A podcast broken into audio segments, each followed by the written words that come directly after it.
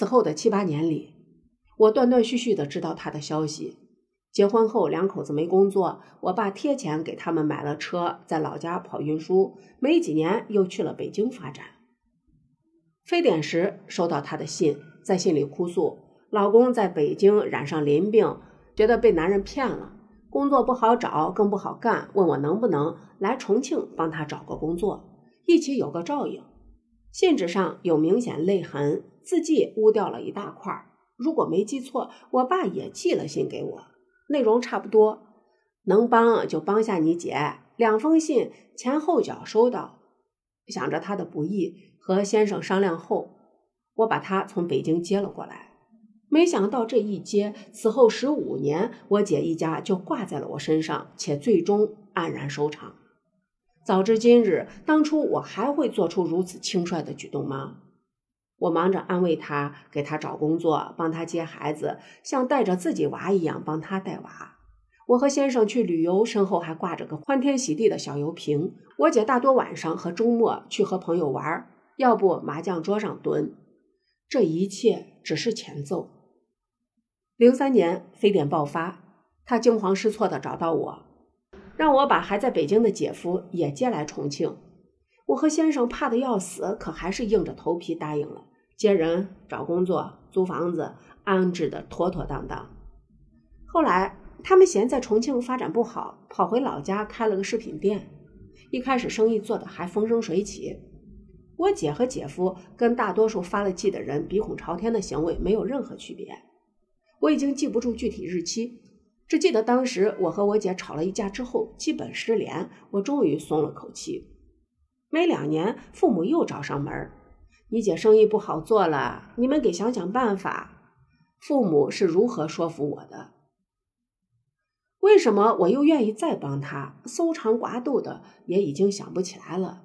历史再次上演，一家三口住进我家，我给找工作，我找关系让孩子读区里的最好的公办小学，我还多了一个帮着买房。我换车时，我姐想要我的车，但嫌出过事故，又絮叨着可能维修过高。送车的同时，我还特意给了一万块钱，可能后期产生的维修费。给我姐找的第二份工作，以她被查到有经济不当行为终结。看在我的份上，老板放过了她。我有道德洁癖，从此再也不肯给她找工作。但是我父母和他从没有放过我。他和我见面基本上就是一件事儿，把我搞到你们公司去。我妈总是会有意无意的絮叨着你姐多不容易。我爸电话内容大同小异，她是你姐，手心手背都是肉，你就帮她一下。我又不会少你一块肉，真是她弱。有道理，我强我活该。我如果解释他经济问题，我爸甚是鄙夷，那算不上什么。你正直的过头了。他不但没放过我，还包括我的朋友。我后来才知道，但凡我带过去给他认识过的朋友，无论是点头之交还是好友，这些年全被他骚扰了不止一遍，主题也只有一个：找工作。连我在外地开厂的初恋男友也未能幸免。他家女儿更是我的黑洞。这孩子从小漂泊，又不擅长读书，小学就青春期叛逆，离家出走。我那会儿刚去新单位，九九六，托先生去帮着处理，帮着找孩子。我姐埋怨我没帮多少忙。孩子小升初没考好，我姐托我找关系，把女儿送到了区重点中学。中考考砸了，我姐两口子又找上门来。最终我出人出力，花费不菲，我姐分文未出，把孩子送到了市重点中学分部。孩子高二辍学，我姐说我没能把孩子送到学校本部，分部风气不好，才导致退学。我苦笑着吞下了这又一次的无理指责。孩子不读书了，不情愿的去了部队。他自由放飞的青春期持续发酵，在严格管理的部队出现了各种自残甚至自杀行为。部队怕出人命，通知家里人赶紧过去。我父母全家总动员来劝服我，让我带着我姐去处理。我自掏腰包买了机票，和多年过去了还是一如既往只会哭的我姐，带着她去见了部队领导，见孩子和孩子战友，见了心理咨询师，全面了解了孩子信息。情况棘手，孩子情绪时好时坏，我不愿也不能做决策和处理。回家后第一时间做了信息同步，给了处理意见。他爸听到孩子情况急火攻心，不听任何人劝阻，第二天早上飞去部队，一番折腾，找人给办了退伍手续，没几天把孩子接回了家。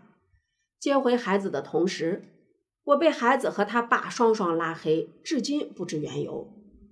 后来据说孩子认为我在部队待的时间太短，没帮他把事情处理好。据说孩子后悔退了伍，我姐夫认为是我的问题。总之，又一次把所有的锅都背在我头上，我的心碎得稀烂。看到我为这事儿几度伤心落泪，作为一直见证者和参与者，我先生劝我说：“他们就是那样的人，不值得，何必伤心？”是的，他们就是那样的人。我和我姐都是带着原生家庭创伤。他只会选择逃避和拖拽，从来不去承担家族的任何责任和问题，但一定会把所有人拖拽着去帮他，让他和他的小家好好活。那我为何还会把这些宝贵的资源和时间浪费在这么不值得的一家人身上？我到底是为了帮助他们，还是为了我自己可能还没有认知到的动机？是因为泛滥的同情心和爱心？当年收到我姐那封留着泪痕的信，看到她因为老公乱搞而受伤的描述，接见她时见到她一身的疲惫和满脸的憔悴，我只是一个单纯的心疼姐姐的妹妹。如果让我再重新选一次，恐怕我还是会毫不犹豫地选择帮他吧，帮他把女儿带到身边，感受到孩子因为自小不在父母身边的孤独。